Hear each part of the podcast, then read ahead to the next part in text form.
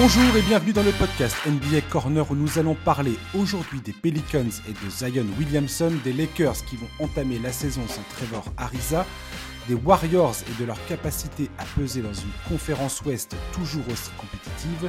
Et on aura un dernier mot avec les nouvelles concernant Kyrie Irving et son refus de se faire vacciner. Encore et toujours pour m'accompagner, c'est un plaisir pour moi personnel d'accueillir Charles. Salut Charles. Salut Josh, salut à tous. Ah mon Charlie, ça faisait longtemps. Ah ouais, ça faisait longtemps. Je sais pas combien de temps, hein, j'ai pas calculé, mais euh, c'est toujours un plaisir de t'avoir. Toujours un plaisir d'entendre ta voix. Je sais pas si mes auditeurs partagent ce plaisir, mais moi j'ai un plaisir euh, non fin. Ah, écoute, en tout cas, moi je partage ce plaisir. Et on va parler des Pelicans, Charles, tout de suite, maintenant. Ouais. Euh, les Pelicans, Zion Williamson a annoncé son objectif de la saison, faire les playoffs. Mais en septembre, nous avons appris qu'il avait été opéré euh, au pied après une fracture. Cette, cette fracture est, est, est, arrivée manifestement avant la Summer League. Euh, voilà, ça c'est une première information. Les Pelicans, qui plus est, n'ont pas réussi une grande intersaison. On va mettre ça par-dessus. Le clair. recrutement de Devonte Graham et de Thomas Satoransky, notamment, pour, euh, n'ont pas convaincu. Hein, ils vont remplacer Lonzo Ball et Eric Bledsoe.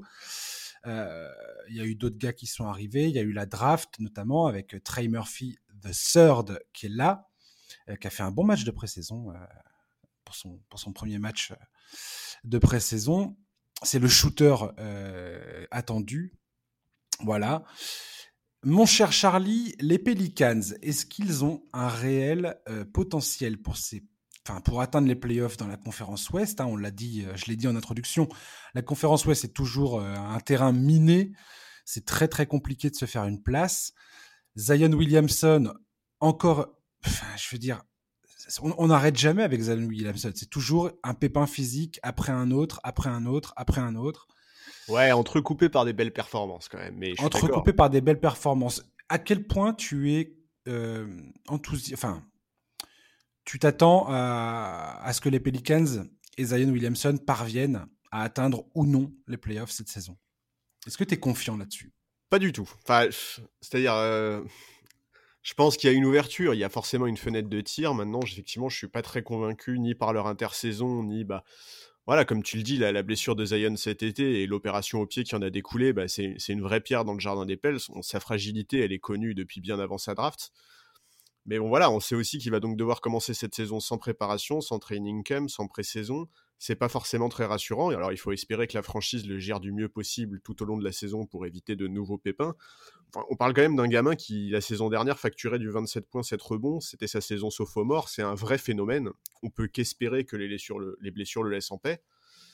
Maintenant, euh, maintenant, voilà, les Pels, euh, bah, troisième coach en trois ans. Enfin, c'est la troisième saison de Zion. Il va connaître un troisième coach après Alvin Gentry et Stan Van Gundy. Ouais, c'est Willie Green qui s'installe sur le banc des Pelicans. Il y a Mac D'Antoni qui a rejoint euh, ouais, aussi ça, le bien. banc en tant qu'assistant. Donc, il faut s'attendre potentiellement à un rythme de jeu plus élevé du côté des Pelicans. Willie Green a mis l'accent également sur la défense. Alors oui, justement, bah. je parlais tout à l'heure de Devonte Graham et de, et de Thomas Satoransky. C'est potentiellement un, enfin, c'est pas un pro, enfin, pour l'instant, c'est pas un problème puisque la saison n'a pas commencé. On va attendre de voir avant de, de juger sur pièce. Euh, mais c'est sûr que ça, bah, ils ont perdu en défense avec le départ d'Eric Bledsoe et surtout de Lonzo Ball, ah qui oui. un excellent défenseur. Et euh, Devonte Graham, je comprends pourquoi ils l'ont recruté. Hein. Ils, veulent y croire. Ils veulent croire que Devonte Graham, avec sa capacité à shooter à l'extérieur, va ouvrir euh, le jeu pour Zion et pour Brandon Ingram. Maintenant, euh, c'est sûr que si on part sur un 5 majeur, Devonte Graham, euh, Nikkei Alexander Walker, Zion, Ingram et Valanciunas, Non mais attends, ouais, ce bac court défensivement, c'est pas possible quoi. Ça va être compliqué, je, je suis ouais. Désolé, parce que je veux bien que Willie Green mette l'accent sur la défense. Stan Van Gundy avait fait exactement la même chose. On connaissait ses qualités en la matière. Euh, ok, c'est bien de le dire. En attendant, effectivement, ce bac court, euh, m'impressionne absolument pas défensivement. Alors effectivement, Devon Graham, on attend de voir s'il va pouvoir se relancer, parce que mine de rien, sa saison dernière était assez décevante. Là, le contexte va être plus simple pour lui. L'année dernière, il avait la concurrence de la Melo Ball, de Terry Complètement, etc. Alors qu'il y a deux saisons à Charlotte, il tournait à 18 points de moyenne, plus, de, plus de 7 passes. Donc, euh, il avait, il c'était une des belles surprises d'ailleurs euh, de la saison il y a deux ans c'est que s'il est sur les, bases de cette saison euh, que tu évoques, il pourrait très bien devenir la troisième option offensive de cette équipe. Visiblement, il est, très motivé. Il a expliqué qu'il était ouvert à toutes les possibilités, qu'il s'agisse de jouer poste 1, poste 2, d'être titulaire, de sortir du banc. Moi, je lui souhaite que ça fonctionne, parce que c'est un joueur qui est attachant, qui est spectaculaire quand ça tourne bien. Bon, très bien, mais mais c'est vrai que moi j'ai du mal à espérer une vraie progression défensive quand tu vois l'évolution du roster quoi. Je, suis désolé mais quand tu parles de tu, passes d'un back court Bledsoe Ball un back court euh, Graham, Nikkei Alexander Walker, tu peux pas espérer progresser défensivement en la matière. Alors Nikkei Alexander Walker, moi j'ai beaucoup beaucoup d'espoir concernant ce jeune homme, 23 euh, ans. Euh, je pense qu'il a vraiment les capacités et je, je crois que pour les Pelicans, la meilleure issue aujourd'hui, c'est que ce gars-là euh, passe vraiment un cap. On sait que c'est un énorme bosseur. Il travaille énormément sur son, sur son jeu. Il a envie de progresser. Euh, je pense que la meilleure, la meilleure, la meilleure histoire aujourd'hui pour les Pelicans, c'est que ce joueur prenne possession de, de, de, de, bah, de ce, ce poste de titulaire sur les lignes arrière du côté des Pelicans. Quoi. Et bah, Graham, on, verra, on, verra, bien ce, ce, qui se passera avec lui, mais je ne sais pas si c'est vraiment l'avenir. Devonte Graham, il est signé pour 4 ans, je crois. Mais, mais Kyra Lewis Jr. et euh, Alexander Walker, c'est potentiellement l'avenir du club. Tout à fait. et il croit par contre, c'est très jeune, quoi. Et, et qui dit très jeune sur les lignes arrière, euh, manque d'expérience. Alors il y a Garrett Temple qui, est là, euh, Thomas Satorovski aussi qui apporte euh, un peu le, côté vétéran, hein, un peu de solidité, mais c'est pas des joueurs extraordinaires non plus. Je pense que les Pelicans vont avoir quelques difficultés quand même cette saison. Quoi. Je pense que ça va pas être facile du tout. Et là, aujourd'hui, il parie énormément sur la progression naturelle de Zion Williamson et de Brandon Ingram. Brandon Ingram, il, a déjà fait de, gros, gros, progrès ces dernières saisons voilà, là, là on, soit ces gars-là deviennent des superstars incontestés de la ligue, c'est déjà un peu le cas. Euh, mais euh, voilà, bah, il y a quand même énormément de questions qui se posent. Quoi. Voilà, c'est non, mais c'est-à-dire que les deux sont deux All-Stars et évidemment, ils vont pas se contenter de jouer entre la dixième et la douzième place euh, de la conférence Ouest chaque saison. Moi, voilà, moi, moi, mes doutes, ils sont principalement sur le back court, ils sont principalement défensifs, à tel point d'ailleurs que je serais presque pas contre l'idée de voir Josh Hart euh, starter dans cette équipe. Ouais, carrément. Euh, Josh Hart qui est un joueur sous-estimé, mais ô combien important, que ce soit défensivement, au rebond, dans l'attitude aussi, c'est vraiment devenu un leader de, de, cette équipe. Et, et, moi, je, mine de rien, je, sans dire qu'il y a une urgence, je pense qu'on commence légèrement à être pressé côté Pels. D'abord parce que tu l'as dit, Zion veut jouer les playoffs. Euh, on, parle d'un gamin qui a été drafté en 2019 mhm. et sans évoquer tous les joueurs qui ont été draftés la même année que lui, il a déjà vu Jamoren jouer les playoffs, il a déjà vu RJ Barrett les jouer la saison dernière, DeAndre Hunter également. Bon, son contrat rookie court jusqu'en 2024, mais Zion Williamson, c'est un joueur qui est très ambitieux, qui sait ce qu'il veut et qui n'hésitera pas, à mon avis, à mettre des coups de pression s'il l'estime nécessaire. Donc j'attends de voir comment ça va se passer. Je, ne suis pas convaincu par l'association euh, entre Zion Williamson et Brandon Ingram. D'abord parce que bah, c'est deux postes qui sont. C'est difficile d'avoir des joueurs dominants à ces deux postes-là. On, vit mmh quand même à une époque où tu as plutôt intérêt à avoir au moins un extérieur dans tes, euh, dans tes joueurs dominants. Donc, euh, donc voilà, moi, pas de surprise, je vais continuer à regarder beaucoup cette équipe, pour Zion, pour Ingram, pour Josh Hart, que j'adore. Mais j'ai vraiment du mal à les imaginer être plus haut que la dixième place. quoi. Alors la dixième place, elle les ferait jouer le play-in, tu vois, mais euh, mais bon, c'est c'est quand même c'est pas une progression euh, qui est suffisante à mes yeux euh, quand t'as dans ton roster deux All-Stars. voilà, moi je, trouve qu'ils ont ils sont je trouve qu'ils se sont un peu plantés cet été et, je pense que quand tu je te dis quand tu troques Ball Bledsoe pour pour Graham Graham qui tu veux, bah tu, tu, tu, peux pas espérer gagner en défense. Alors on, on verra comment ils vont s'en sortir collectivement et ça Willie Green aura un chantier colossal. Mais bon, compliqué, je trouve. Ouais, moi, ce qui me, ce qui me déçoit un peu, c'est qu'on va encore débuter une saison du côté de la Nouvelle-Orléans avec Zion Williamson qui va probablement avoir des minutes euh, comptabilisées par le staff pour éviter qu'il, euh, que, sa que sa blessure au pied empire. parce que c'est une, fracture au pied, c'est enfin sa, fracture au pied, elle est pas, c'est pas anodin comme truc. Ah bah que non, et puis c'est au pire moment, il va rater la préparation. Exactement, il va rater toute la préparation. Ça va encore être un sujet d'actualité permanent du côté des Pelicans, à savoir combien de minutes il va jouer, euh, est-ce que ça va le frustrer ou pas, comment. Euh, euh, tout ça, ça va encore, ça, crée encore une discussion qui, qui n'est pas sur le jeu, qui n'est pas sur la progression de l'équipe, mais sur le statut de Zion Williamson et est-ce qu'il est blessé, est-ce qu'il n'est pas blessé, est-ce que ça va empirer, est-ce que ça va pas empirer. Et ça, je t'avouerais que ça commence à me fatiguer un petit peu beaucoup, quoi. Et je pense que ça fatigue aussi un mec comme Brandon Ingram. Oui, et Zion Williamson aussi, parce que lui, alors il y avait eu ces rumeurs comme quoi il était fâché avec David Griffin, le GM, euh, sur la gestion euh, de ses blessures au début de sa carrière. Ouais, et puis la gestion du roster, quoi. Là, il passe son temps à dire Ah, mais je suis bien aux Pelicans, j'ai pas envie de me barrer, ainsi de suite, parce que les rumeurs n'arrêtent pas, forcément. Tout le monde, beaucoup de gens ont envie de voir Zion Williamson partir de la Nouvelle-Orléans pour rejoindre un gros euh, marché. Ça, on, ne l'empêchera pas, hein, ça, ça sera le cas pendant un bon moment. Euh, voilà, moi, maintenant, je suis très curieux de voir cette équipe avancer. Je te dis, la jeunesse des lignes arrière ne m'inspire pas confiance sur le, le fait qu'ils puisse euh, accrocher une place en playoff. Ça va être très compliqué. Valenciuna, j'ai hâte de voir comment, comment il va opérer. Il faut bien noter aussi que aujourd'hui les Pelicans, l'objectif est clairement de mettre, de mettre la balle dans les mains de Zion Williamson et de Brandon Ingram. La balle dans les mains de Zion Williamson, l'an dernier, c'est ce qu'ils ont tenté avec Stan Van Gundy et ça a extrêmement bien marché.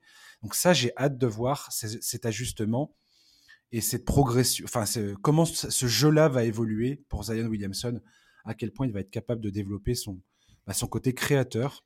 Ouais, en espérant que ça soit pas non plus au détriment, bah, par exemple, de la, de la, de la progression de Nikkei Alexander Walker qu'on évoquait tout à l'heure. Moi, la saison mmh. dernière, j'ai quand même, mine de rien, été très très frustré. Alors, c'est aussi parce que c'est un joueur que j'adore, mais moi, l'année dernière, j'étais très frustré de l'utilisation de Lonzo Ball. Euh, qui était quand même principalement utilisé comme free Alors bah, je pense que c'est pour ça qu'il est parti d'ailleurs. Je pense bah que c'est pour ça qu'il n'avait pas de problème à laisser partir Lonzo Ball. Mais attends, mais quel gâchis quoi. Je veux dire, quand t'as un mec qui est aussi doué à la création avec un aussi gros QI basket et que tu l'utilises comme ça, je suis désolé, mais c'est frustrant. Et même pour Zion, hmm. ça a dû être frustrant. La, saison dernière, Zion a fait plusieurs déclarations expliquant que l'avenir des Pelicans c'était Ingram, Lonzo Ball et lui. Euh, de toute évidence, quand il a été euh, l'année dernière, l'été dernier, il, avait beaucoup évoqué le fait qu'il était très pressé de jouer en transition avec Lonzo Ball, etc. Bon, bah, au final, ça n'est quasiment jamais arrivé, tu vois. Hmm. Et c'est aussi à cause des choix de Stan Van Gundy. Et je pense que c'est aussi ce qui explique les tensions qu'il peut y avoir avec Griffin. C'est tout simplement que Zion Williamson, pour le moment, je pense, n'est pas du tout satisfait de comment l'effectif est construit et de comment, euh, de, comment, enfin, quels sont les choix de David Griffin. Mmh. Mais complètement. Et, je trouve qu'il y a des similitudes entre bah, le, ce qui se passe pour Zion Williamson aux Pelicans et ce qui s'est passé pour Anthony Davis dans cette même équipe. C'est quelque part, tu sais, c'est pas un copier-coller, mais on, est proche quand même d'avoir les mêmes problématiques, à savoir un joueur qui euh, est un peu, quand même un peu régulièrement blessé, donc le franchise player qui alterne entre les blessures et, la présence sur le terrain, qui dit tout ce qu'il faut dire, à savoir j'ai envie de euh, porter l'équipe, j'ai envie qu'on aille en playoff, j'ai envie qu'on pèse euh, dans la conférence euh, et, dans la ligue. Ok, très bien, ça c'est fait. mais comme tu dis, son contrat court jusqu'en 2024, c'est ça? Ouais.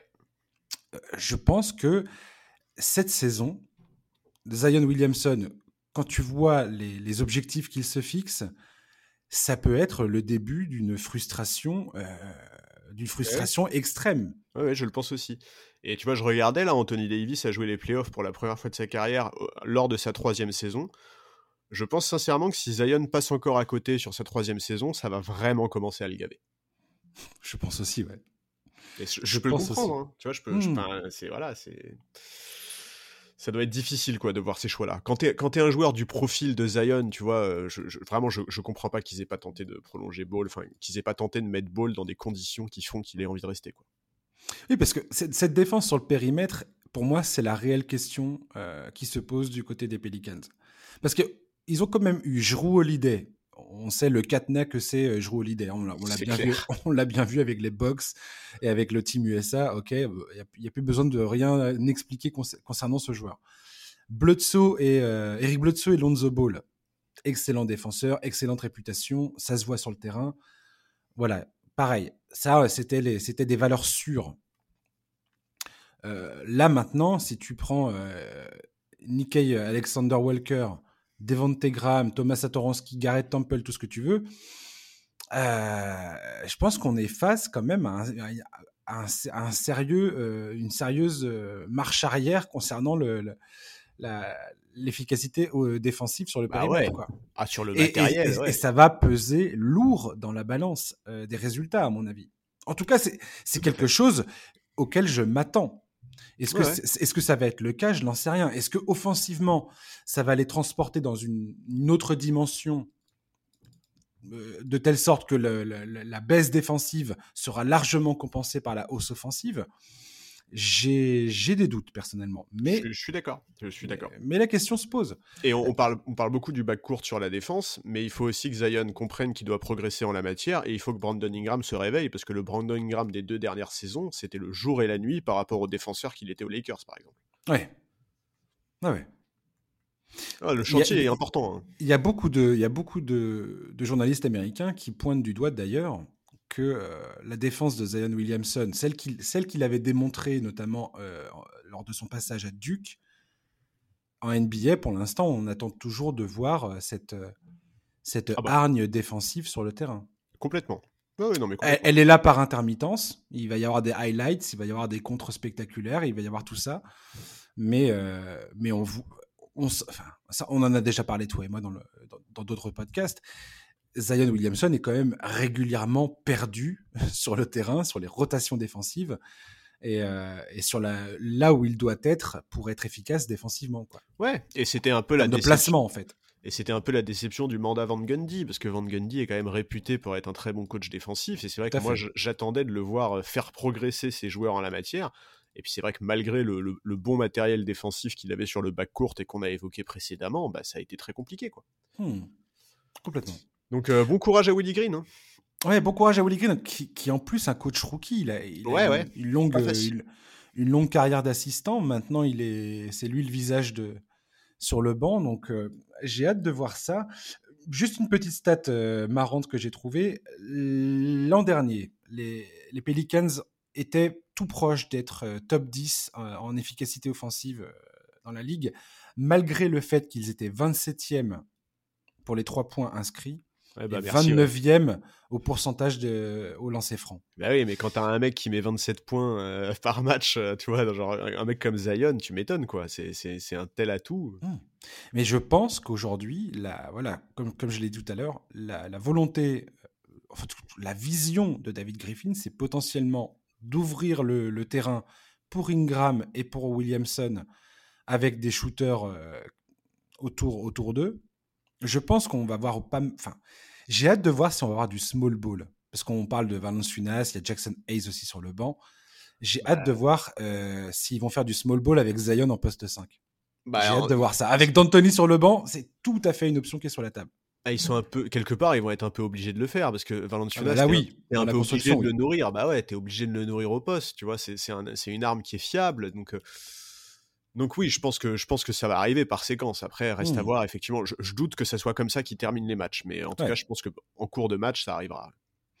Mais c'est une équipe très jeune, les Pelicans, et, là, j'ai du mal à voir comment euh, cette jeunesse va réussir à s'en sortir, quoi. Ouais, mais tu vois, ça, on le dit chaque année, en fait. Tu vois, ça fait déjà quelques non, Non, mais c'est pour... une équipe très jeune. Et en fait, si à chaque fois qu'ils ont des joueurs qui mûrissent, comme les Bledsoe, les Ball, etc., ils font rien pour les conserver, et derrière, ils repartent avec des nouvelles paires toutes jeunes, effectivement, en fait, ça va, ça va être un éternel recommencement, quoi. On, va passer chaque été à dire, oui, mais c'est une équipe jeune, y a, on attend du progrès, mais il faut comprendre qu'ils sont jeunes. Ok, mais Zion, il vieillit euh, et je pense qu'il s'en fout complètement de l'âge de ses coéquipiers et qu'il veut gagner, quoi. Non seulement, il, non seulement il vieillit, mais en plus, comme tu disais très bien tout à l'heure, il voit ses camarades euh, de la... qui ont été draftés en même temps que lui faire les playoffs, euh, goûter au succès, être dans des équipes qui commencent vraiment à compter dans la ligue. Et je pense qu'au bout d'un moment, voilà, jouer les seconds rôles en permanence, ça, va, ça va le saouler, quoi. C'est clair. Un mec comme ça, c'est sûr et certain. Et je trouve que les Pelicans, enfin, ce qui était un peu décevant dans cette intersaison, c'est que la, moi j'aime bien quand les équipes arrivent à, balance, à, faire une balance entre euh, des jeunes talents et des vrais vétérans qui, euh, qui sont capables de, d'une, de, de, montrer un petit peu la direction aux jeunes, mais aussi de peser dans le jeu. Euh, oui. Je suis pas sûr que Thomas Satoransky, c'est un mec sur qui tu vas compter en, pour, pour aller gagner des, des, ah, je sais pas, mais. Bah, après, après, ils ont essayé, tu vois, mais le problème, c'est que, tu vois, ils ont, par exemple, ils ont, on leur prêtait l'envie de, de, signer Kyle Lowry. Mais quand t'es Kyle Lowry, pourquoi est-ce que tu irais signer aux Pels, quoi enfin, Tu vois, genre, il y a rien dans l'histoire mmh récente de la franchise qui peut te donner envie d'y aller, quoi. Tout à fait. Bon. À voir. En tout cas, ça va être, euh, ça va être fascinant ce début de saison des, Pelicans. J'ai hâte de voir comment ça, va, comment ça va se traduire sur le terrain. Tout le monde dit que Willie Green a l'oreille du vestiaire. J'espère bien parce que le mec vient à peine de prendre, de prendre, d'arriver sur, sur son poste. J'ai hâte de voir l'influence de Mike D'Antoni euh, en tant qu'assistant et, de voir si la vision de Griffin euh, se traduit par, par, par un, vrai, un vrai changement dans le jeu des Pelicans ou pas, quoi. En tout cas, les, échos qu'on a sur les échos qu'on a sur Willie Green de Phoenix sont excellents. Oui, ça c'est ça c'est clair. Donc de toute façon, c'est sûr qu'on va lui laisser, sans parler de bénéfice du doute, on va lui laisser un peu de temps à Willie Green. Mais bon, hmm. je sais pas si Zion sera aussi patient que nous, quoi. pas sûr. Tout ça, tout ça dépend de comment la saison se déroule finalement et, et, et quel jeu il produit sur le terrain, quoi. On verra ça. On va passer aux Lakers, mon cher Charles. Ton, équipe, ton équipe de cœur. Quel bonheur. Trevor Ariza, opération de la cheville, absent pour les huit semaines à venir. C'était un des défenseurs de l'effectif. Il n'y en a pas beaucoup du côté des Lakers.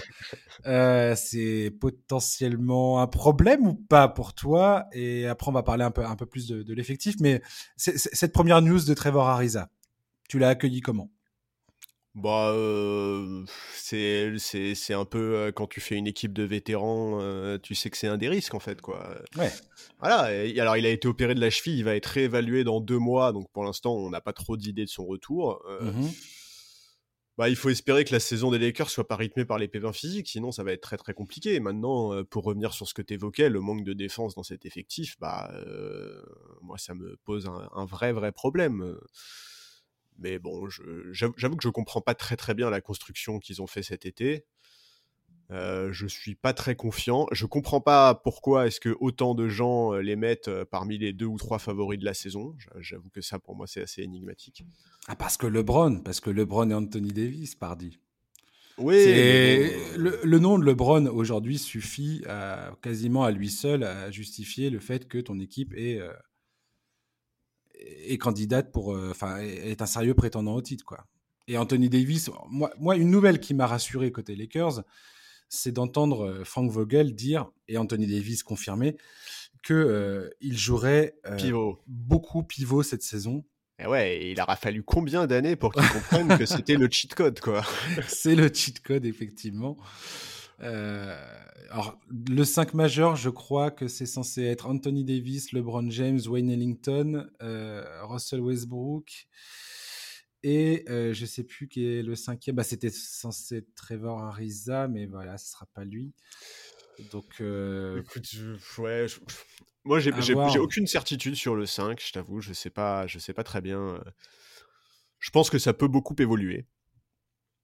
Ouais. Mais, euh, mais bon, voilà. Après, voilà, Lebron, euh, Lebron multiplie les déclarations sur le fait qu'il euh, il lit les critiques, qu'il s'en délecte. Bah, surtout, surtout concernant le recrutement de Russell Westbrook, finalement. C'est le, le, recrutement de Russell Westbrook, là, dans le, le, récent sondage qui a été mené à travers la Ligue, a été désigné comme le move de l'intersaison le plus surprenant. Pourquoi ils font venir Russell Westbrook dans, dans ah bah l'effectif? ouais on sait que Anthony Davis et LeBron James, quand ils ont eu vent de la possibilité de faire venir Westbrook, ont été absolument ravis euh, de cette nouvelle. Que Pelinka a dit oui, chef.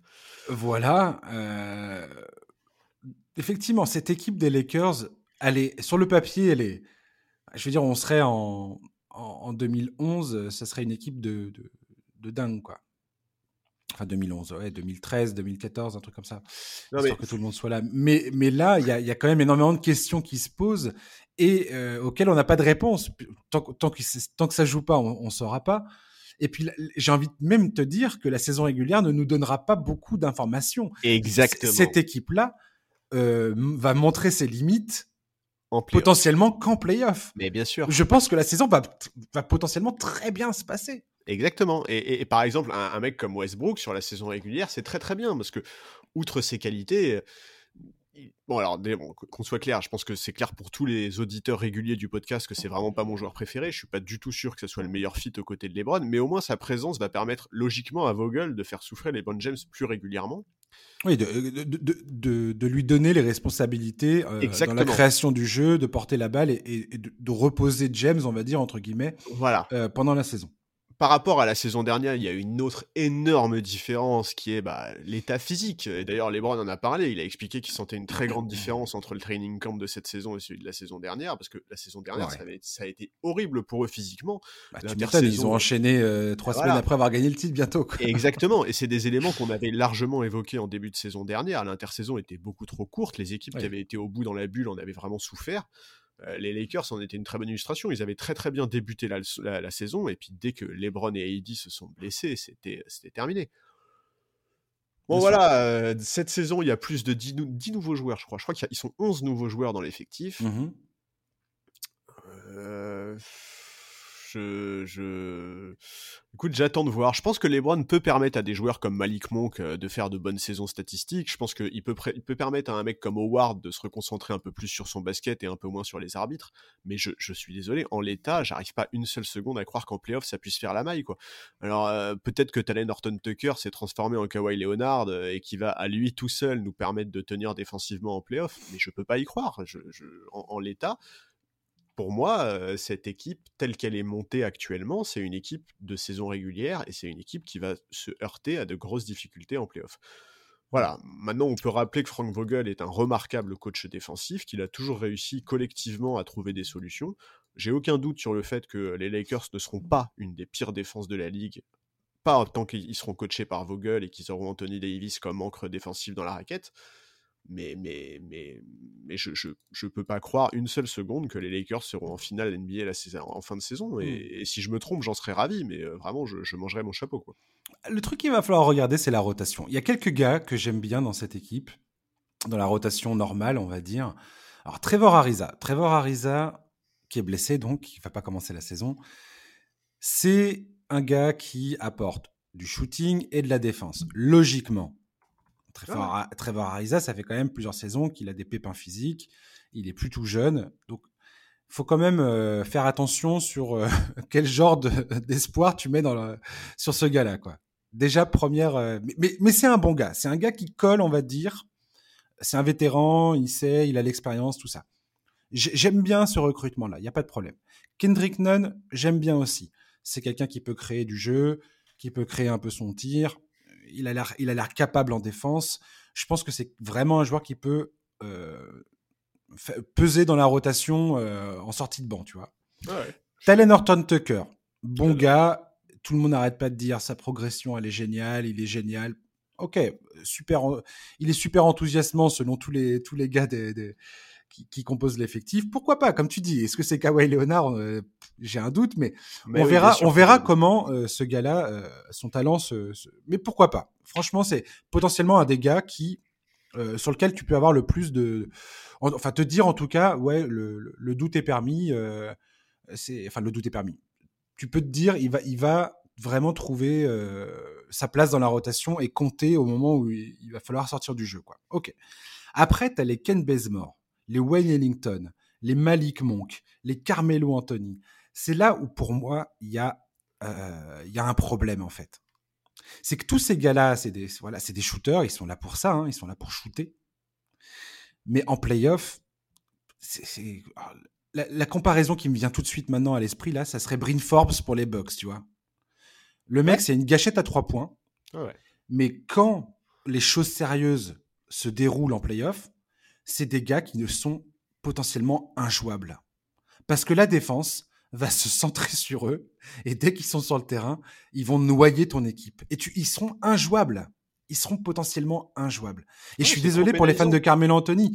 Euh, je comprends bien que son, sa carrière, son histoire, tout ça, ok, ça, a été un très grand joueur et ainsi de suite. Ouais, et, puis je suis désolé. Défensivement, aujourd'hui, Carmelo Anthony, ce n'est pas lui cracher au visage que de dire que défensivement, c'est c'est pas possible en fait. C'est juste pas possible. toutes les statistiques défensives montrent que ce gars-là est un poids mort défensivement. Point. C'est ça. C'est que si, en fait, si on part du principe que euh, certains mecs vont pas pouvoir être utilisés en playoff parce qu'ils vont être trop ciblés et qu'ils seront trop pénalisants, en fait, tu te retrouves très vite avec un effectif extrêmement court côté Lakers, tu vois. C'est ça qui est terrible. Exactement. Et ouais, je, je, je, et tu vois, on parlait d'âge, mais et, on parle de ça en, ayant conscience que Russell Westbrook, c'est pas un shooter, c'est pas un spot-up shooter. Donc c'est pareil Westbrook en fin en, en, fin de match. Est-ce que tu comment tu l'utilises finalement? Moi, c'est la grande question que je me pose. C'est que Westbrook, il est, il, est, il est jamais autant efficace que quand il a la balle dans les mains et qu'il prend lui-même les décisions. Ils sont pas toujours bonnes.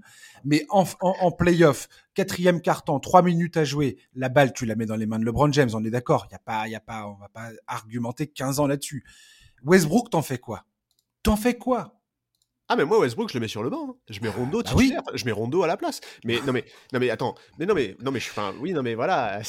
ouais mais ça va être c'est chaud quoi. Bah, c'est chaud, euh, c'est Lebron, écoute. Euh, ah ouais, c'est chaud, c'est Lebron, bien sûr. Et Westbrook. C'est son taf de lui dire euh, tais-toi et va t'asseoir sur le banc. Dire, Lebron, depuis sa draft, on sait très bien quel profil de meneur il lui faut. On sait qu'il a besoin d'un mec qui soit bon shooter et bon défenseur. Et il prend Russell Westbrook qui est ni bon shooter ni bon défenseur. À un moment, faut assumer derrière. Et tu vois, tu quand je te disais, moi, je comprends pas pourquoi tant de personnes les mettent favoris, tu me dis, tu m'as répondu LeBron. LeBron en playoff cette saison, il aura 37 piges. Trevor Ariza en playoff cette saison, il aura 37 piges. Carmelo Anthony en playoff cette saison, il aura 37 piges. C'est incroyable, tu vois.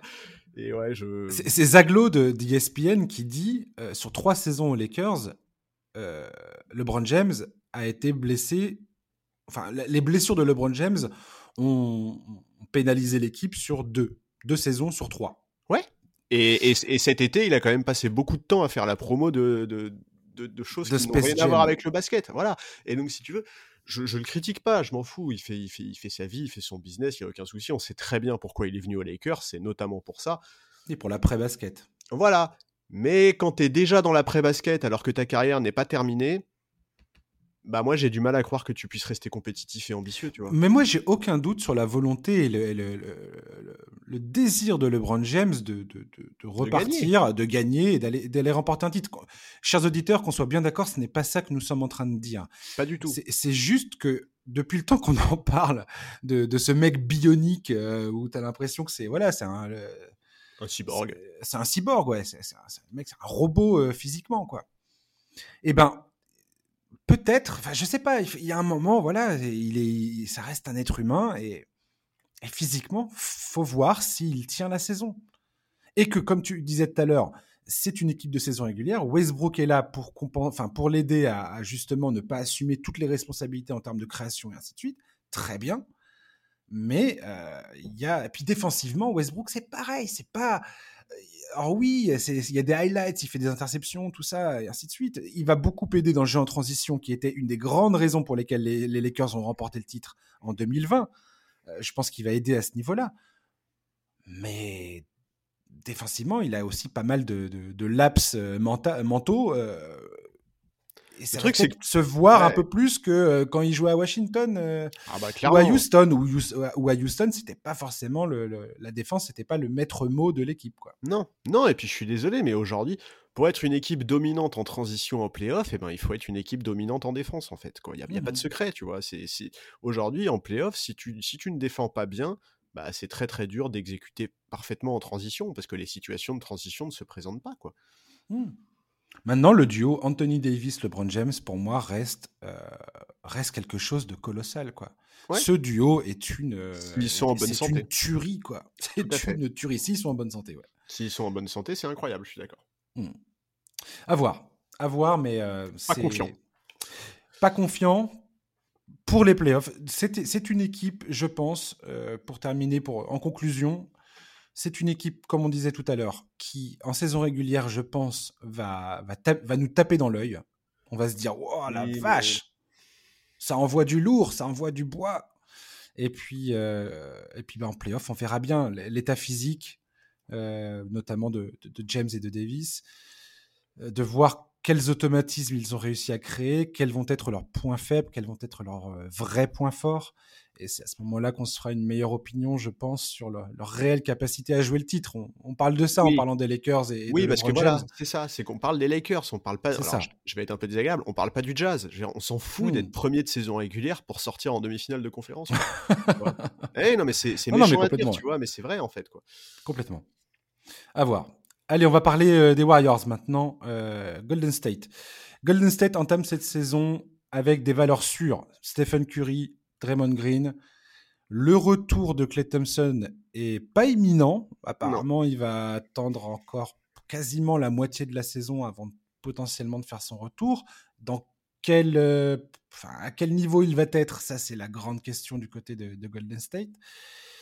mais les Warriors, je pense, ont vraiment une carte à jouer cette saison. Ils ont, je trouve, un effectif plutôt bien. Toi, on parlait de ça tout à l'heure concernant les Pelicans, enfin, du, manque euh, de ce manque-là du côté des Pelicans. Je pense que les Warriors ont un bon équilibre entre la jeunesse et les vétérans et des vétérans qui sont allés loin. Euh, je parle d'Iguadala, Stephen Curry, euh, Draymond Green, donc, et Kevin Looney je pense que cette équipe, alors de ce que je vois pour l'instant, je, pense notamment Hollinger sur euh, le site The Athletic, qui les voit 9e dans la conférence Ouest. Moi, je trouve ça hyper pessimiste. J'ai l'impression que cette équipe a vraiment les outils pour euh, accrocher le milieu de tableau à l'Ouest. Et si Clay Thompson revient à un niveau tout à fait acceptable, voire à son niveau qu'on lui connaissait, je pense que cette équipe peut être vraiment un problème euh, dans la conférence Ouest. Quelle est ton opinion là-dessus? Euh, Je trouve que c'est un peu tôt. Je trouve que c'est tôt pour se prononcer.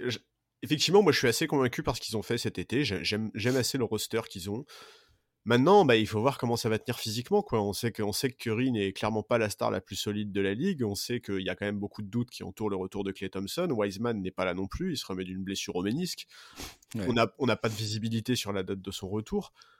Iguadala n'est pas de première fraîcheur. Voilà, euh, il y, a quand même, euh, il y, a, quand même du monde hein, à l'ouest entre les Suns, le Jazz, les Nuggets, les deux franchises de LA, etc.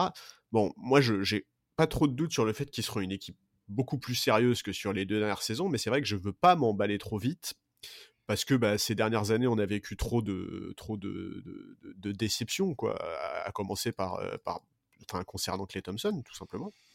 Ouais, complètement. Moi, j'espère vraiment qu'il va prendre son temps pour revenir dans les meilleures conditions possibles. C'est clairement, pour moi, c'est petit aparté, c'est probablement le joueur qui m'a le plus manqué sur les deux dernières saisons. Je trouve que c'est un mec qui est extraordinaire, qui est capable de coups de chaud hors norme, qui a une mentalité incroyable, qui est un superbe défenseur. Enfin, vivement le retour de Clay Thompson, je n'attends que ça. Mais, euh, mais voilà, il y a, encore beaucoup d'incertitudes, il y a beaucoup de doutes. Euh, ils ont, ils ont, ils ont l'émergence d'un mec comme Jordan Poole qui va forcément leur faire du bien. On va en parler de Jordan Poole parce que franchement, l'histoire de ce gars-là est quand même assez incroyable. J'aime énormément la signature d'autoporteur. J'allais le dire. Alors, je vais même aller un peu plus loin. Franchement, si je dois forcer le trait un peu, je suis pas loin de penser que Autoporteur Junior au salaire minimum, si son physique tient et qu'il reste dans ses standards, pour moi, c'est un des meilleurs contrats qui a été signé cet été. Ah, pour moi, c'est un des styles de l'intersaison. Euh, c'est hallucinant. sur le marché, quoi. Attends, mais on parle d'un mec de 28 ans, avec une grosse expérience dans la ligue, salaire minimum, dans sa carrière, il a été auteur de plusieurs saisons remarquables au shoot. Je pense notamment à Washington, où il a fait plusieurs saisons à quasiment 44 ou 45% à 3 points en prenant 4 ou 5 tirs par match. Ah non, mais il colle, il colle parfaitement, parfaitement exactement. À, cette équipe. Exactement. J'ai trop hâte de le voir intégrer dans cette équipe. Je pense en plus qu'il a conscience du fait qu'il peut plus trop perdre du temps et qu'il est au très bon endroit pour se relancer. En pré-saison, il a montré qu'il était plutôt à l'aise dans l'équipe. Moi, j'adore la signature d'Autoporter Junior. Je trouve ça génial. Je suis très content. Je suis content que Andrew Wiggins se soit finalement vacciné. Je, trouve que c'est difficile de ne pas y voir la patte Curry. Je... Même, s'il a fait une interview hyper intéressante, Steph Curry, dans laquelle il a expliqué que c'était compliqué pour les joueurs d'aborder ces questions entre eux en, raison de ce qu'il a appelé le code du vestiaire qui empêche les joueurs de s'immiscer trop profondément dans les affaires privées les uns et les autres. Mmh Mais n'empêche que tout au long de cet été, je trouve qu'il a été un, ambassadeur remarquable de la NBA sur ces questions-là. Je, suis d'accord avec toi. Et voilà, Steph Curry, c'est une des figures principales de la ligue et il l'a une fois de plus prouvé. Et, euh, voilà, Andrew Wiggins, euh, j'en pense ce que j'en pense. Je suis très loin d'être fan, mais n'empêche que c'est quand même mieux de pouvoir compter sur lui quand tu es dans ton effectif. voilà, écoute, je, je, suis plein de doutes, mais plein d'espoir pour cette équipe.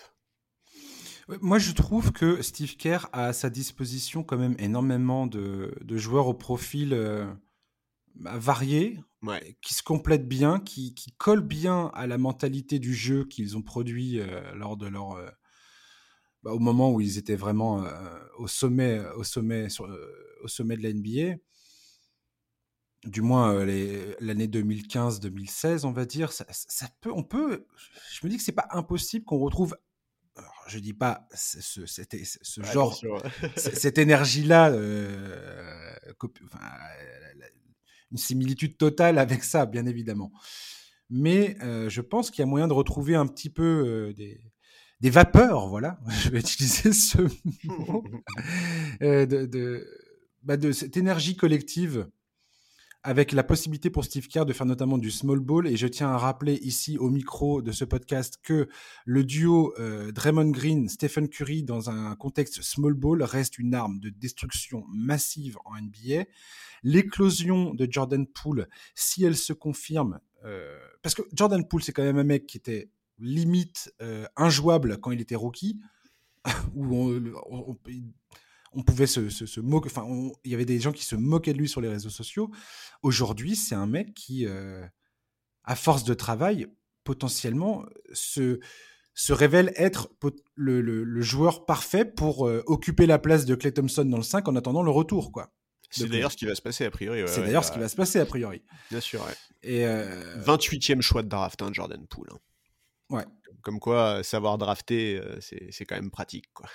Et là, pour l'instant, il démontre des choses. Alors, comme dit Steve Kerr, son gros, gros, gros euh, point d'évolution, de, ça va être défensif. Ah ouais, ouais. Il va falloir que défensivement, étant, donné qu'il va être dans le 5, qu'il va se coller des, qui va se cogner des mecs comme euh, Bradley Bill et, et consorts, euh, bon, bah, va falloir, qu'il ouais, vraiment qu'il en l'état pour, pour, les arrêter, mais pour, pour les freiner tout du moins. Mais, mais, je trouve que cette équipe euh, a vraiment énormément de combinaisons possibles sur le terrain qui fait que j'ai je, envie de croire que euh, ils, peuvent nous surprendre un petit peu sur, euh, sur la qualité du jeu. Après, effectivement, tant que la santé de Steph Curry et Draymond Green tient, je suis, je suis, je suis plutôt optimiste si ça, s'il y a un couac euh, physique là-dessus, euh, ouais, là c'est, là ça retombe tout de suite. Ouais, ouais, ouais, c'est ça. mais, mais, mais ils ont pas beaucoup de marge. Tu vois, tu parlais du, du back court euh, Curry Pool. Les back courtes en face vont se régaler parce que défensivement c'est quand même vraiment compliqué. Mais, mais ouais, il y, y, a vraiment des espoirs. C'est une, nouvelle. en fait, on retrouve un peu cette sensation qu'on avait il y a quelques saisons de se dire, ok, c'est intrigant, c'est cool, c'est excitant, j'ai hâte de voir ce que ça va donner, tu vois.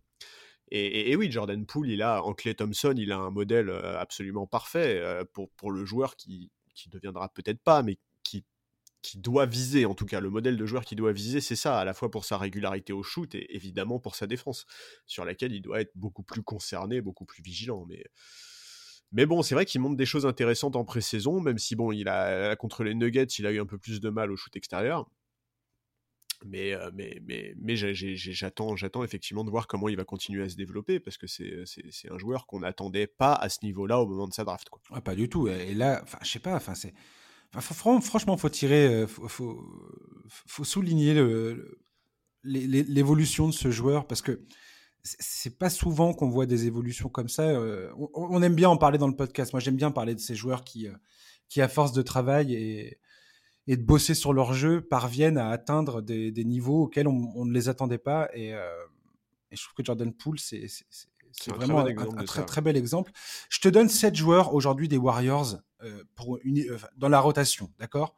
Tu as Draymond Green, Wiggins, Porter, Curry, Poole et euh, Iguodala. ça fait 6. Il y en a, il, m'en manque un. Euh, oui, et Clay Thompson quand il reviendra. Rien que ces sept mecs-là, euh, je veux dire, pour moi, c'est c'est pas mauvais. Si tu rajoutes euh, Kuminga et Moody, qui sont qui sont des qui sont des rookies, mais dans la saison régulière, ça ça peut apporter de l'énergie. Il y a Belicha aussi qui est arrivé. Euh, bien qu'il n'a pas, il a pas beaucoup joué dans, euh, lors, de ses, lors, de ses, passages au hit. Et, je sais plus où il est passé encore après, avant, après Sacramento, mais Même lui, il le sait pas, je crois.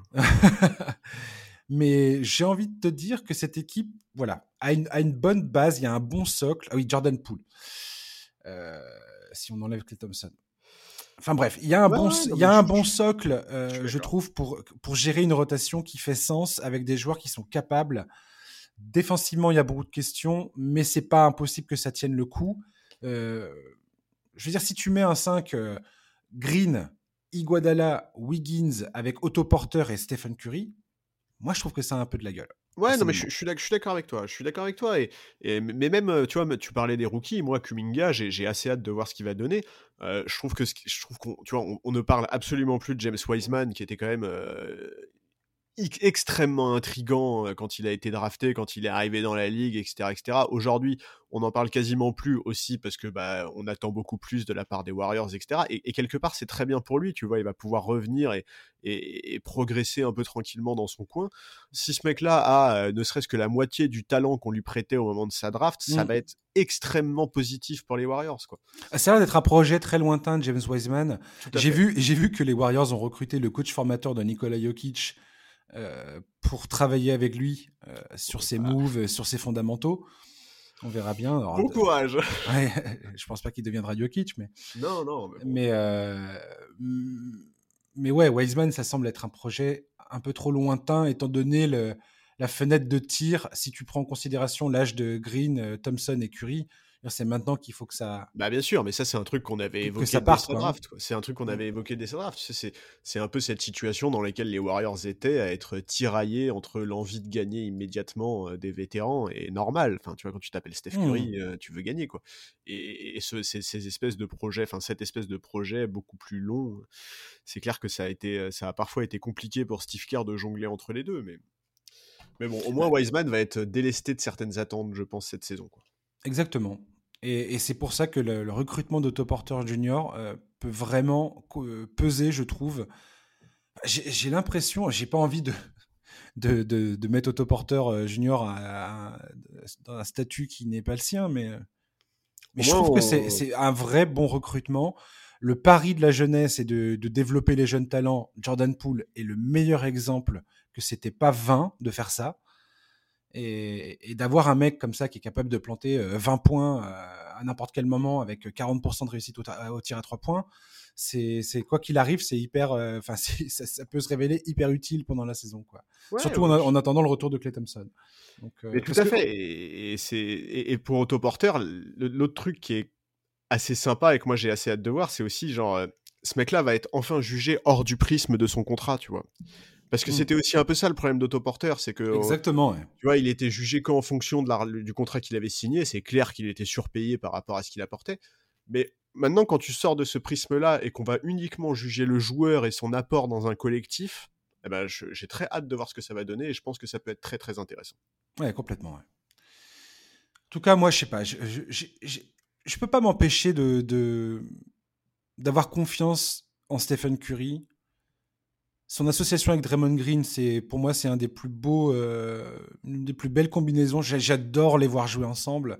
J'ai très très très très hâte de voir Clay Thompson revenir dans cette équation. Euh, le retour d'Iguadala, alors ça paraît très sentimental, mais euh, ça l'est très probablement. Mais, oh, je, suis je, suis content qu'il soit de retour. Bah Franchement, voilà. Et Steph Curry, pour moi, c'est un talent tellement unique. Ce qu'il a fait l'an dernier, les, les, les les espèces d'éclairs monstrueux, monstrueux offensifs qu'il avait l'an dernier. Merci, quoi. je veux dire, il m'a régalé. Ce joueur me régale.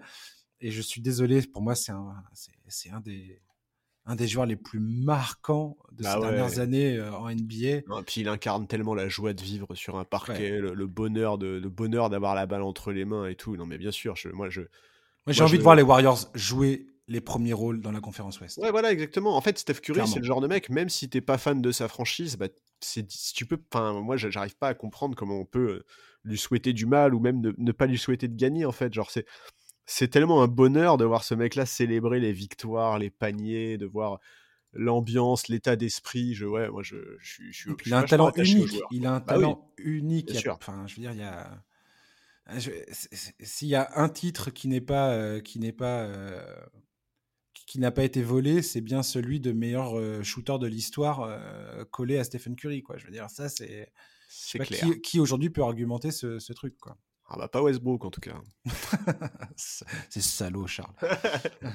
Allez, on termine en quelques minutes. Euh, on va pas, on va pas passer 15 ans là-dessus. Juste sur le cas Kyrie Irving. Oh ouais. Tu parlais d'Andrew Wiggins qui lui, donc euh, malgré ses réticences, s'est fait vacciner.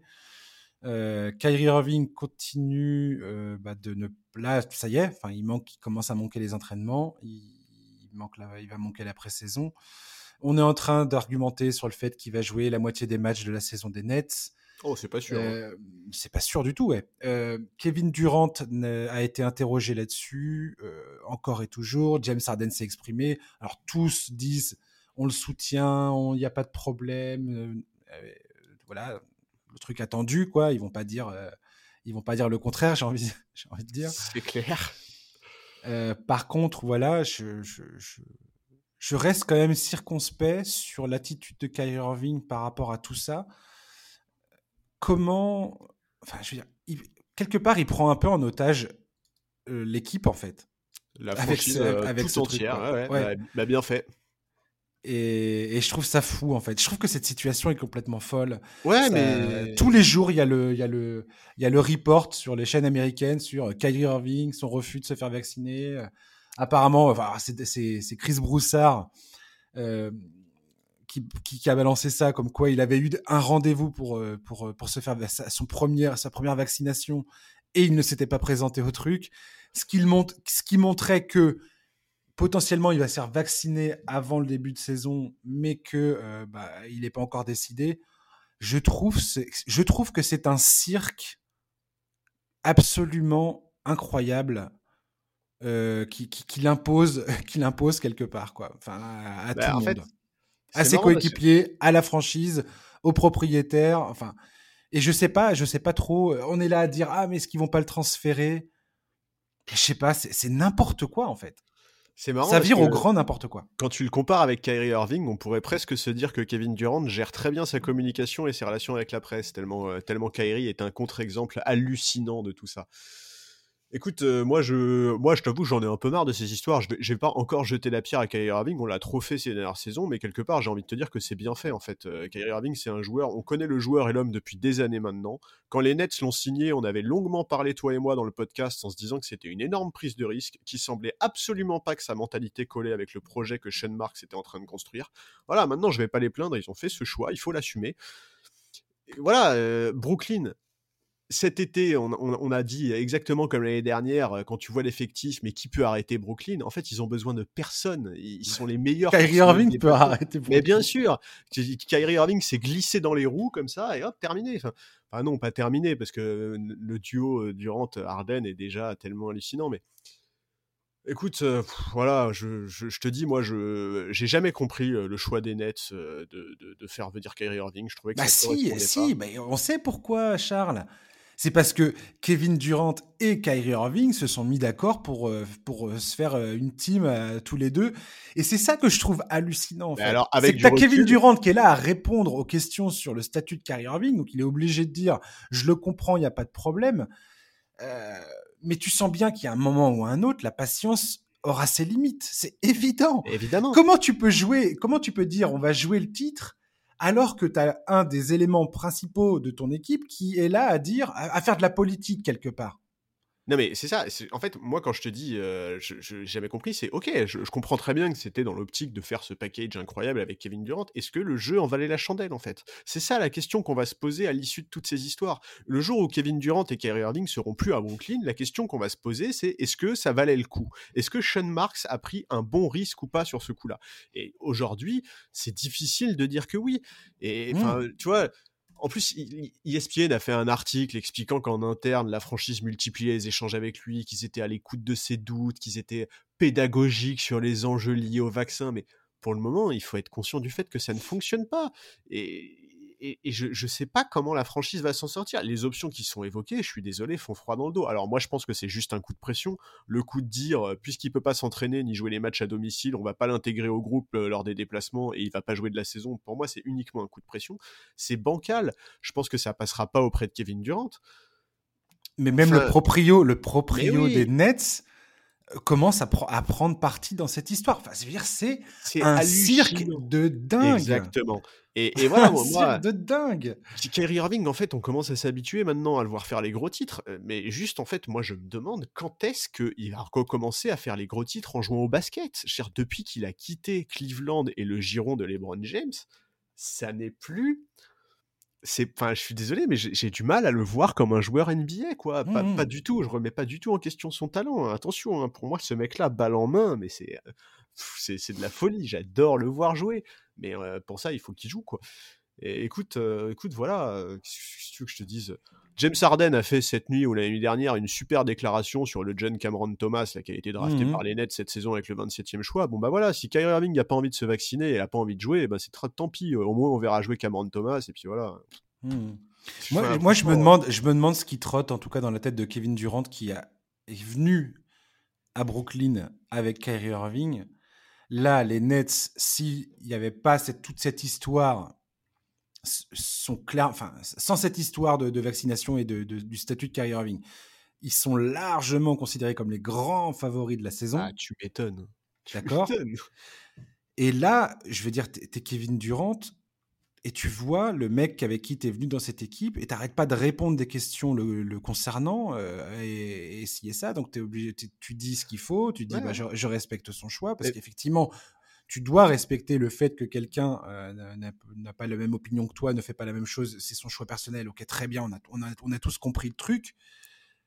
Mais il y a un moment, je veux dire, bah s'il finit par se faire vacciner euh, avant le début de la saison, Charles, ça voudra dire qu'on a vécu tout ce bordel médiatique pour rien? Ouais, ouais, bah c'est du typique Kyrie Irving. Attends, quand, il nous, quand, quand il nous fait des déclarations, absurde en fait. Mais attends, quand il nous fait des déclarations sur la Terre plate et que quelques mois après, il explique que c'était du, c'était pour déconner ou que c'était pour troller ou que c'était pour tester les réactions de la presse, c'est hmm. exactement pareil. Je veux dire, ce mec-là enchaîne les cinémas et les sketchs qui ne mènent à rien et qui ne servent à rien. C'est ça, ouais. Et toi, tu parles de Kevin Durant en disant euh, comment il va le prendre. Mais attends, Kevin Durant, il a déjà gagné un titre quelque part, j'ai envie de te dire. Moi, celui, celui qui, à mon avis, va péter un plomb vite fait, bien fait, c'est James Harden. Tu vois, genre, au, moins, KD, même si. Euh, KD et Kyrie Irving ont un titre euh, chacun. Ouais, euh, alors tu vois, au moins, si, si KD euh, il voit sa fin de carrière ruinée par les délires aberrants de l'autre, bon bah au moins à la fin de sa carrière, il pourrait se dire qu'il a été titré. James Harden, c'est pas le cas, tu vois. Genre. Ce qui me fait marrer, c'est que Kevin Durant, parce que là, c'est pareil, il y a beaucoup de gens qui sont en train de remettre en question le fait. C'était, euh, je crois que c'est Stephen A. Smith, le il est payé pour faire de la pour euh, pour balancer des, des sujets euh, des hot takes euh, à la télévision américaine hein, on, est bien d'accord mais mais il est en train de questionner le fait que Kevin Durant euh, soit le vrai leader de cette équipe en fait en disant bah il n'est pas capable d'influencer Kyrie Irving il n'est pas capable de, de lui faire entendre raison quelque part même si c'est pas j'ai envie de dire c'est pas son rôle hein, mais mais en vrai, est-ce que quelqu'un, mis à part LeBron, a déjà été capable de faire entendre quelque chose à Kyrie Irving depuis qu'il est en NBA Oui, alors et Dieu sait que Kyrie Irving, ça lui plaisait pas. Bah ouais. Mais, euh, mais, en fait, ce que je veux dire, c'est que aujourd'hui, le fait qu'on remette en question la capacité de Kevin Durant à, à, s'imposer en tant que vrai leader de cette équipe et, à, dire bon, bah, maintenant, voilà ce qu'on va faire, on va tous aller vers cet objectif et on est tous dans la, dans la, même, dans la même barque et on avance ensemble et là, tu as cette espèce d'électron libre de Kyrie Irving, euh, comme un moustique euh, à 3 heures du ah matin qui est en train de te voler dans l'oreille, là. Et, euh, je sais pas, ça doit être, je sais pas, je sais pas combien de temps. Je, me dis, il y a soit ça va, ça va retomber comme un soufflet et puis, et puis basta, on n'en parlera plus et, tout ça aura été en, complètement vain, mais, mais comme tu dis, c'est Kyrie Irving et quelque part, on, c'est pas complètement surprenant soit ça va durer, et dans ces cas-là, j'ai envie de dire, les Nets vont. Enfin, je sais pas, est-ce qu'ils est ont un choix euh, Est-ce qu'ils peuvent le transférer, tu penses? Mais qui va le prendre? Mais qui va le prendre? Surtout qu'il aurait déclaré euh, si on me transfère, si je joue pas à Brooklyn, je prends ma retraite. comment tuer toute, toute velléité de transfert. Non, mais c'est hallucinant de dire ça. Je suis désolé, mais. C'est pour ça que je parlais de prise de tâche tout à l'heure. C'est l'enfant de 8 ans qui dit si vous arrêtez pas, j'arrête de respirer. Tu vois, enfin, genre, ça, suffit. Genre, on est, c'est dans une BD, quoi. Mais effectivement, la, tentation, la tentation est vite faite de, de, comparer sa situation et celle de Wiggins et de dire oui, bah, effectivement, il y en a un qui a un bon leader en la personne de Stephen Curry et l'autre, on sait pas trop le leader. Maintenant, je suis pas sûr que ça soit aussi simple que ça. Ils n'ont pas amassé le, la, même, la même somme d'argent. Déjà, euh, ouais, déjà, et puis même les, les, mentalités sont pas les mêmes. On connaît pas forcément exactement les raisons pour lesquelles ils voulaient pas se vacciner. Enfin bref, tu vois, on va pas, on va pas juste comparer comme ça de manière, euh, de manière totalement détachée de, de, du contexte, de la réalité. Oui, puis on, sens. Sait pas, on ne sait pas exactement euh, de quoi de caisse. Voilà, mais ce qu'on peut dire par contre, c'est que Putain, Kairi, ça fait, ça fait combien d'années qu'on ne parle plus de toi comme d'un des meilleurs meneurs NBA et qu'en fait, moi, j'aimerais bien que, tu vois, tu vois, quand tu m'as envoyé la liste des sujets sur le podcast, tu m'as mis Kyrie Irving, virgule, encore, tu vois. Et, c'est tellement vrai, en fait. ça fait combien d'années que dans le tu podcast. Tu dévoiles du off, Charles. Oui, mais ça fait combien d'années que dans ce podcast, on n'a pas parlé de Kyrie Irving pour mettre en avant son jeu, tu vois? Pour dire mmh que c'est le leader d'une équipe ambitieuse. Pour dire, ah bah, il a fait progresser ses coéquipiers. Il a hissé son équipe en playoff. Rappelle-toi comment on a parlé des, des matchs homériques de Kevin Durant en playoff l'été dernier, mmh quoi. Mais quand est-ce qu'on pourra reparler de Kyrie Irving pour du basket? Ouais. Et c'est plutôt un élément perturbateur aujourd'hui, euh, enfin depuis plusieurs saisons maintenant. Il a plutôt cette image-là, tout du moins, d'élément perturbateur. Il a de... Ouais, d'une starlette de télé-réalité, quoi. Genre, on parle de mmh. lui pour les mêmes raisons, en fait, quoi. Tu vois, c'est. C'est le mec qui détient la vérité. C'est un sachant et les autres sont des ignorants, quoi. Exactement quand tu l'écoutes, c'est un peu, euh, c'est un exactement peu ça. Ouais, non, mais c'est le résumé qu'on peut faire, quoi.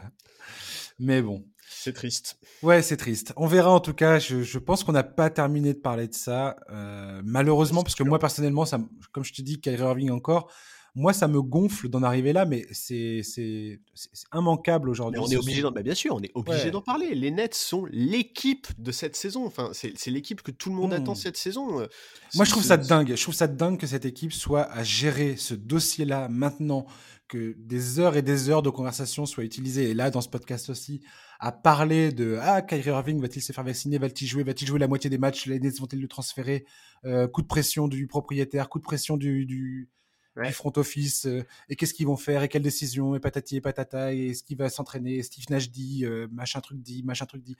Je trouve ça hallucinant la perte de temps et d'énergie pour voilà. si demain il dit je me fais vacciner c'est bon je peux jouer on aura toute cette énergie aurait été complètement vaine quoi. Ouais et un jour euh, un jour tu vois faudra parler plus précisément de comment on construit une équipe en NBA et, se retourner un peu sur, euh, sur, sur, voilà, sur, sur, sur Brooklyn et sur le fait que bah, ça fait quand même deux ans, l'année dernière, Brooklyn, tout le début de saison, il a été paralysé par euh, trade, de, trade pour Arden, oui ou non, euh, combien pèse Arden, enfin tu vois, genre, c'est terrible, mais genre, tous les débuts de saison de Brooklyn, depuis qu'ils ont fait ce move pour récupérer ce duo et derrière pour récupérer Arden, sont parasités par des trucs qui n'ont rien à voir avec le parquet. C'est vrai. C'est aussi leur statut de superstar qui fait ça, mais, euh, mais c'est chiant, ouais. Ouais, mais tu vois, quand les Warriors euh, en étaient à 4 ou 5 finales consécutives, que c'était les superstars absolus de la ligue, on, parlait du jamais eu, voilà, on n'a jamais eu des intersaisons comme ça. Clairement. Clairement. On verra ça. Merci beaucoup, Charlie, de nous avoir accompagnés. Eh ben, merci à toi. C'était un plaisir, comme toujours. Yes. Mes chers auditeurs, merci de nous avoir écoutés. On se retrouve la semaine prochaine pour un nouveau numéro du podcast NBA Corner. D'ici là, bonne fin de journée, très, très, très, très bon week-end. Et euh, à la semaine prochaine. Bye bye.